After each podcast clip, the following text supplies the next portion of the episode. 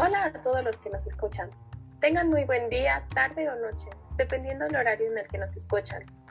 En este capítulo les hablaremos acerca de cómo apoyar a las personas que sufren de trastornos emocionales, al igual que les daremos algunos consejos para que puedan tratarlos. Otro punto muy importante que trataremos será de qué forma es que el Estado y la ley se involucran en la salud mental. ¿Existen programas que nos ayudan a la atención de problemas emocionales? ¿Todas las personas pueden recibir esta ayuda? ¿Y los niños y adolescentes también? Durante la cuarentena por COVID-19, toda la población en general, pero sobre todo un gran porcentaje de adolescentes, ha desarrollado trastornos mentales y en estos momentos se encuentran viviendo bajo mucho estrés, ansiedad e incluso depresión. La pregunta sería, ¿por qué? Muchos nos preguntamos esto, pero no sabemos en realidad qué lo causa. Incluso las propias personas que sufren de estos no lo saben. Si bien es cierto, los factores más comunes en estos momentos se encuentran en cualquier lugar, como puede ser el hecho de que no puedan realizar sus actividades con normalidad, como ir a la escuela, no ver a sus amigos o el simple hecho de no poder salir de su casa. Otro factor importante es el hecho de que deben cumplir con todas sus tareas escolares, a pesar de que la asignatura se les dificulte, causando que obtengan una calificación baja o reprobatoria, y esto no ayuda mucho. En cambio, perjudica demasiado emocionalmente. Algunos adolescentes no solo pasan por esto, sino también deben seguir apoyando las tareas de la casa, ayudando a sus familiares e incluso algunos tuvieron que empezar a trabajar para apoyar económicamente en su casa después de todo lo que provocado esta pandemia. Otro factor causante son las redes sociales. Por todo este tiempo ha sido su única forma de contacto tanto con amigos como con familiares, y existen muchos puntos positivos de esto. Pero lo único malo es que ellos a veces olvidan que no todo lo que ven en Instagram es real. Y esto los hace sentirse mal con ellos mismos. El hecho de que otras personas se vean tan bien y estén tan felices.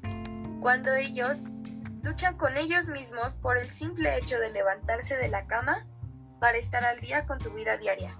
Es importante saber que los adolescentes no son los únicos afectados, debido a que durante esta pandemia nos hemos dado cuenta que muchas más personas tenemos problemas de salud mental, los cuales han explotado de alguna manera durante el encierro y todo el estrés que nos ha provocado la situación en la que nos encontramos. Ante esto, notamos que sí es indispensable saber cómo ayudar a las personas en esta situación e incluso saber cómo reaccionar si nosotros mismos presentamos indicios de depresión o de falta de autoestima. Para comenzar necesitamos identificar si nosotros mismos tenemos el control de nuestra autoestima y amor propio. Si consideramos que no lo tenemos, es importante iniciar a trabajar con esto. Si es necesario, podemos acudir con un especialista para una terapia. Cuando finalmente nos aceptemos, podremos ayudar a los demás. ¿Por qué recalco el hecho de que necesitamos tener el control de nuestra autoestima? La respuesta es muy sencilla. Pienso que nuestras acciones son un reflejo de nuestros sentimientos. Es por ello por lo que nosotros somos los únicos que sabemos cuánto nos afectarán. Pero de igual manera debemos aprender a manejarlos, evitando así que estas acciones nos afecten a nosotros mismos y a los demás. Ahora les comentaremos algunos consejos útiles para que puedan apoyar a estas personas cercanas a ustedes a superar sus dificultades. Para fortalecer el autoestima, necesitamos hacerlos sentir queridos, amados, importantes y respetados. Pero ¿cómo podemos hacer esto? Puede ser enviando un mensaje para saber cómo está y hacerle saber que puede contar con nosotros.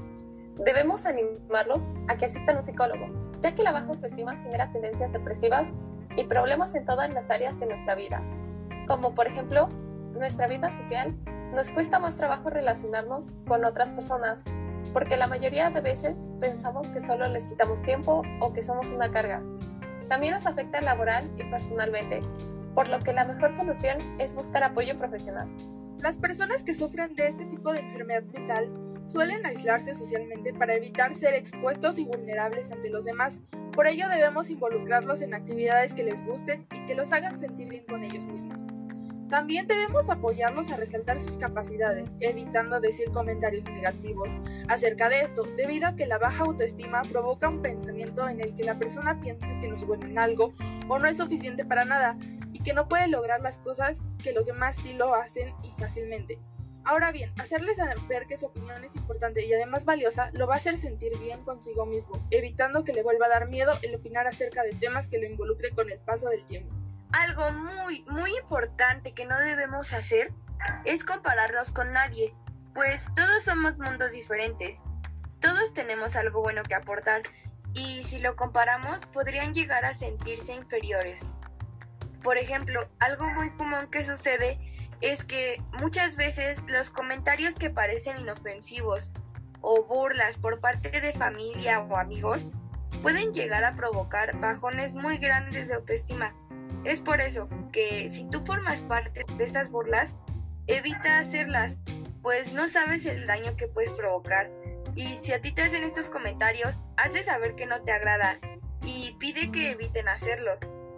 El siguiente sería proponer metas las cuales sean relativamente fáciles de llegar, pues poco a poco podrán, podrán ir aumentando, ya que si son de mayor dificultad, como puede costarles mayor esfuerzo, tienden a llegar a frustrarse en el camino y no completarlas. Elogiar sus logros y reconocer su participación. Evitar juzgarlos. Empezar por relacionarse en ambientes que les sean amistosos, compatibles y con gente que comparta sus mismos gustos. Durante nuestra investigación encontramos un tema muy interesante, que trata de cómo es que percibe la salud mental la ley. Esto se lo comentaremos ya que consideramos que es de suma importancia el darles a conocer la siguiente información y que conozcan algunos derechos e información que anteriormente no conocían. Para empezar, la ley considera la salud mental como un derecho, por lo tanto toda persona debe tenerlo. Específicamente, esto se encuentra redactado en la Constitución Política de 1917. Una persona que sufre un trastorno mental en general, no solo de falta de autoestima y amor propio, es más probable que violen sus derechos, ya que por los problemas que sufren algunas personas aprovechan de esto. En la Carta Internacional de Derechos Humanos se promueve, protege y está asegurado el goce pleno e igual de todos los derechos humanos. Por mala suerte, atender un trastorno mental es un tanto difícil, ya que no todos cuentan con los recursos necesarios para un tratamiento psicológico adecuado. Sin embargo, existen diversas instituciones que proporcionan información y ayudan a quien lo necesita.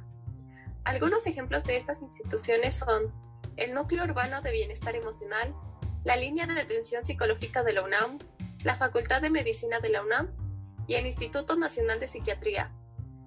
También tenemos la Fiscalía General de Justicia de la Ciudad de México, que es una dependencia del gobierno y brinda apoyo para la toma de decisiones legales y tiene como objetivo dar cumplimiento a los ordenamientos emitidos por las autoridades en la práctica de evaluaciones, asistencia e intervención psicológica para adultos, niñas, niños y adolescentes. Si bien es cierto que estas instituciones proporcionan ayuda a las personas que sufren de estos problemas, en el Instituto Nacional de Psiquiatría necesitan tener cierto grado de peligrosidad y se necesita cumplir con ciertos requisitos como son los siguientes. 1. Tener 16 años cumplidos. 2. Realizar el pago del servicio de acuerdo con su nivel económico. 3. Presentar su carnet. Y finalmente, si la persona que necesita apoyo es menor de edad, deberá acudir obligatoriamente en compañía de su madre, padre o tutor legal, quien deberá traer un documento que lo acredite como tal.